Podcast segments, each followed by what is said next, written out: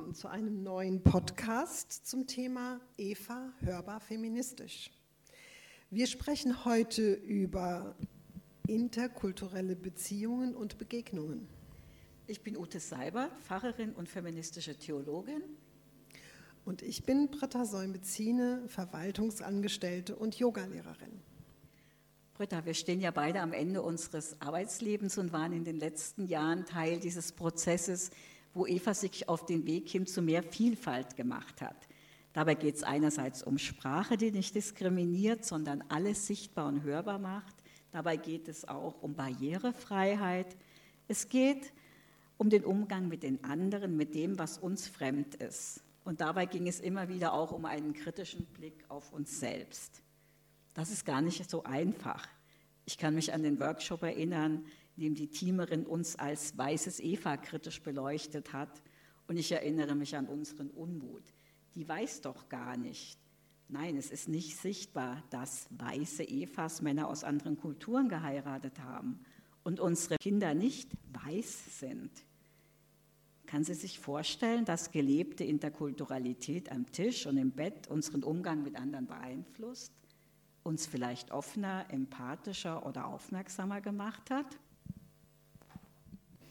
Ja, das stimmt, daran erinnere ich mich auch sehr. Und auch, ähm, dass wir wirklich uns angeschaut haben und gesagt haben, das kann jetzt irgendwie nicht sein. Ähm, wir sind beide Teil einer binationalen Beziehung. Und äh, ich bin mit einem Marokkaner verheiratet und dein Mann war Chilene. Und du hast lange Zeit mit deiner Familie in Nicaragua und in Chile gelebt. Tja, da gibt es jede Menge Geschichte und Geschichten über Missverständnisse, über Verletzungen, über Komisches auch und das erleichternde Gefühl, wenn sich solche Situationen dann auflösen. Oder wenn wir wenigstens verstanden haben, wie es dazu kam. Ein großer gemeinsamer Nenner, um vieles dieser Dinge zu verstehen, sind wohl die sozialen Codes. Das sind solche Sachen, die jeder kennt, die aber gar nicht erklärt werden, weil sie für die Menschen, die darin groß geworden sind, ganz selbstverständlich sind. Das ist ungefähr so, wie der Fisch auch nicht weiß, dass er im Wasser schwimmt. Und dieses Konzept der sozialen Codes war für dich ja eine ganz wichtige Entdeckung. Auf jeden Fall. Und äh, diesen Begriff des sozialen Codes, den habe ich in einer Fortbildung kennengelernt. Und es hat mir sehr viele Aha-Erlebnisse geschenkt. Soziale Codes kennt jeder Mensch. Und sie sind oft von Ort zu Ort und von Familie zu Familie ganz unterschiedlich. Ich habe in einem kleinen Dorf in der Wetterau gewohnt und da war es ein ungeschriebenes Gesetz, dass bis um 16 Uhr die Straße gekehrt sein musste. Es stand in keinem Gesetz, aber alle im Dorf wussten das. Im Nachbarort wo ich später wohnte, wurde auch samstags die Straße gekehrt, aber es war viel, viel wichtiger, dass jede Person, der man auf der Straße begegnet wurde, gegrüßt wurde. Und das galt es zu lernen. Soziale Codes sind also ungeschriebene Gesetze, die man kennen sollte.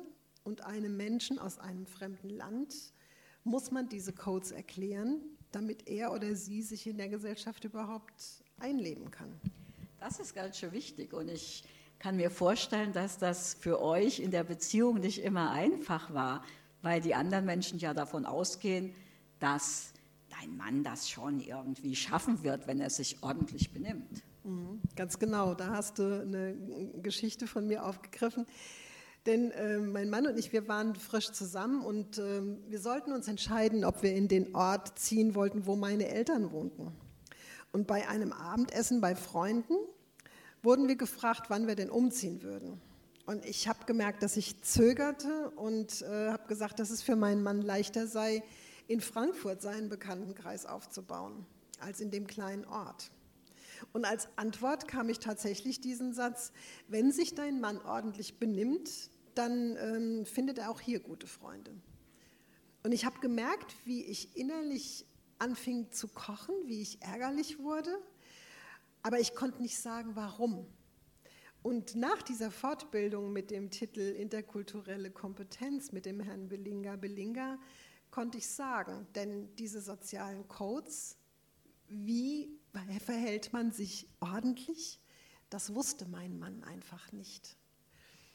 Und ähm, ja. Das ist ja auch seltsam mit dem sich ordentlich verhalten.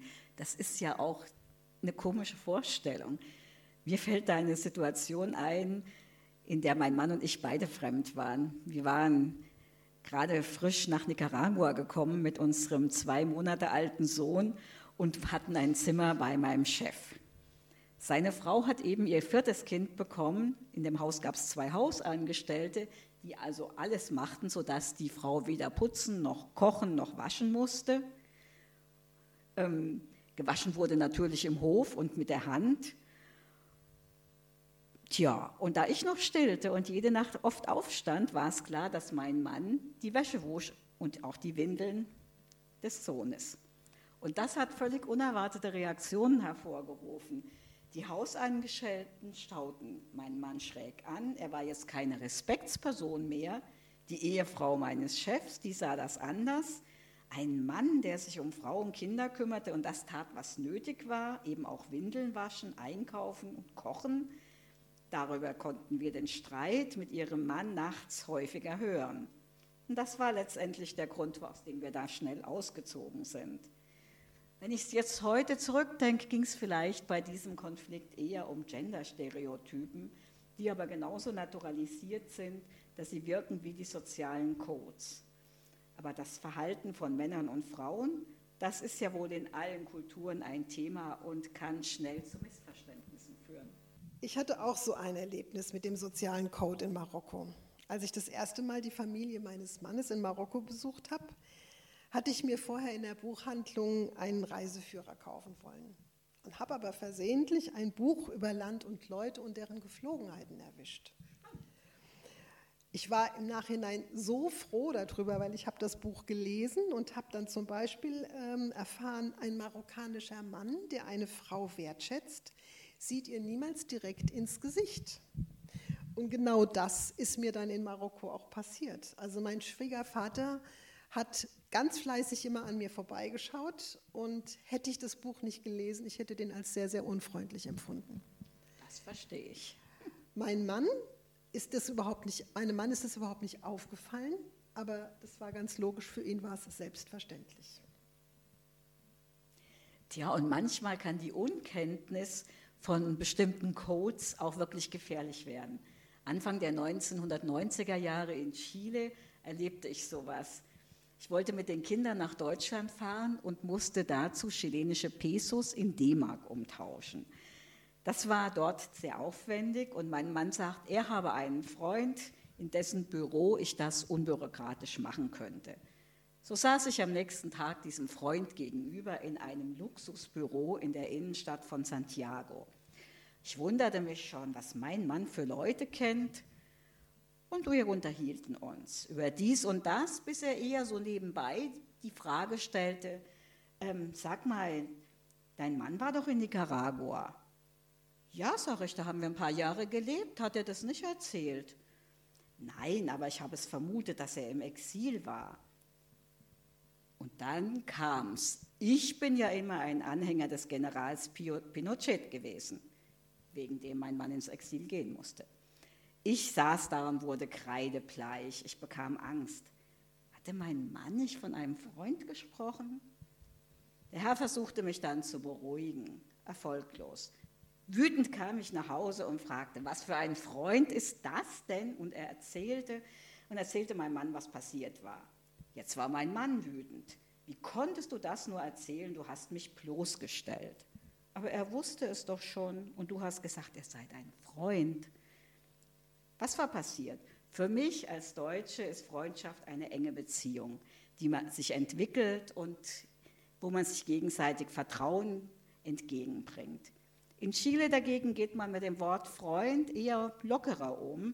Wer dort Freund ist, wäre bei uns ein guter Bekannter. Und obwohl mein Mann so viele Jahre in Deutschland gelebt hat und wir schon viele Jahre verheiratet waren, war dieser wesentliche Unterschied keinem von uns im Vorfeld bewusst gewesen.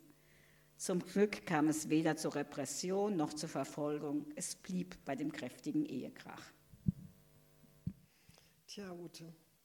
Ich glaube, dass unsere Erfahrungen zeigen, wie vielfältig diese sozialen Codes sind und wie unterschiedlich wir damit umgehen. Das beobachten wir ja auch bei unseren Teilnehmerinnen. Wir hatten eine Weihnachtsfeier im Eva und nach dem Gottesdienst saßen ähm, viele Frauen noch im Saal in Tischgruppen zusammen. Und ähm, wir hatten einen Tisch mit den äh, Frauen vom Frankfurter Berg, zumeist Musliminnen und zumeist mit Kopftuch. Und an einem anderen Tisch fragte eine Besucherin, müssen wir uns jetzt im Eva an das Kopftuch gewöhnen? Und ich habe schlicht Ja gesagt. Tja, das war dann der Moment, wo wir hinterher im Team lange darüber geredet haben, wie wir mit solchen Situationen umgehen. Eine Sache war, dass wir keine diskriminieren wollen und natürlich die Frauen vom Frankfurter Werk genauso dazugehören wie die anderen. Gleichzeitig haben wir gemerkt, da saßen an einem Tisch die jungen Frauen, am anderen die Frauen aus dem Mittwochskreis und am dritten die Wanderinnen.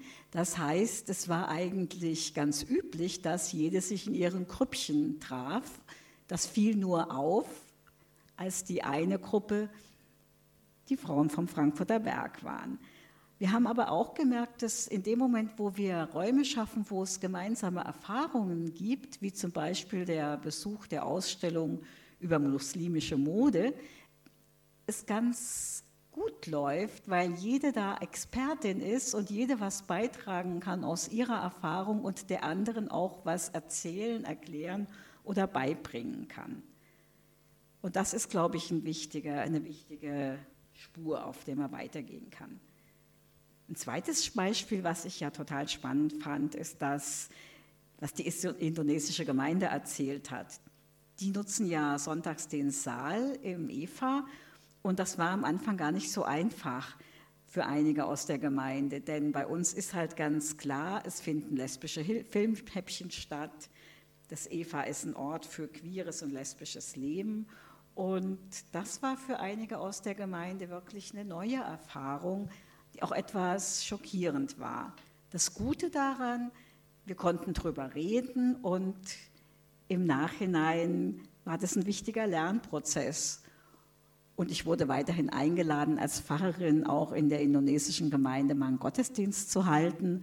Und ich fand, das hat unsere Beziehung als Nachbarinnen eigentlich sehr gestärkt.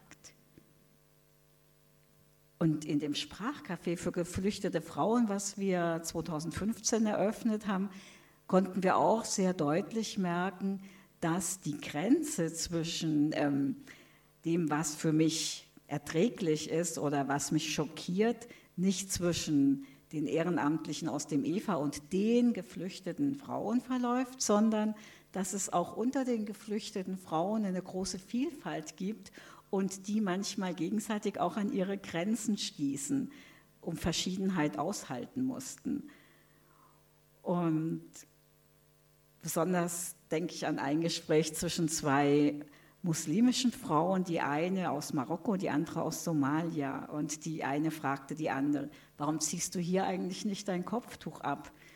Wir sind doch hier nur unter Frauen und du hast bestimmt ganz schönes Haar. Und die junge Frau aus Somalia hat das nicht getan. Das kann ich mir lebhaft vorstellen. Und äh, das war einfach doch zu öffentlich. Im privaten Raum der Familie ist es ganz anders. Da haben Frauen häufig ähm, das Sagen und leben auch viel freier. Also da wurde ich zum Teil in der Familie meines Mannes auch ähm, Fragen wurden mir gestellt, über die ich wirklich gestaunt habe. Britta, wir haben jetzt einen riesigen Bogen gespannt von der Arbeit zum EFA, wo wir als Team auf dem Weg zu mehr Vielfalt sind, über unsere persönlichen Lebensgeschichten, das, was ganz im Privaten passiert und auch politisch und auch einige der Theorien, die erklären, wie wir das besser verstehen können. Ich freue mich immer wieder, dass es im EFA Begegnungs- und Lernräume gibt, wo wir das gemeinsam mit den Besucherinnen erfahren können wo auch so, sicher, so viel Sicherheit besteht, dass man sich auch mal in Frage stellen und zeigen kann. Und manchmal können wir auch die sozialen Codes knacken oder zumindest bewusst machen. Und ich denke, die eine oder andere hat auch neue Sachen ausprobiert im Eva. Und danke für das Gespräch. Ja, danke dir.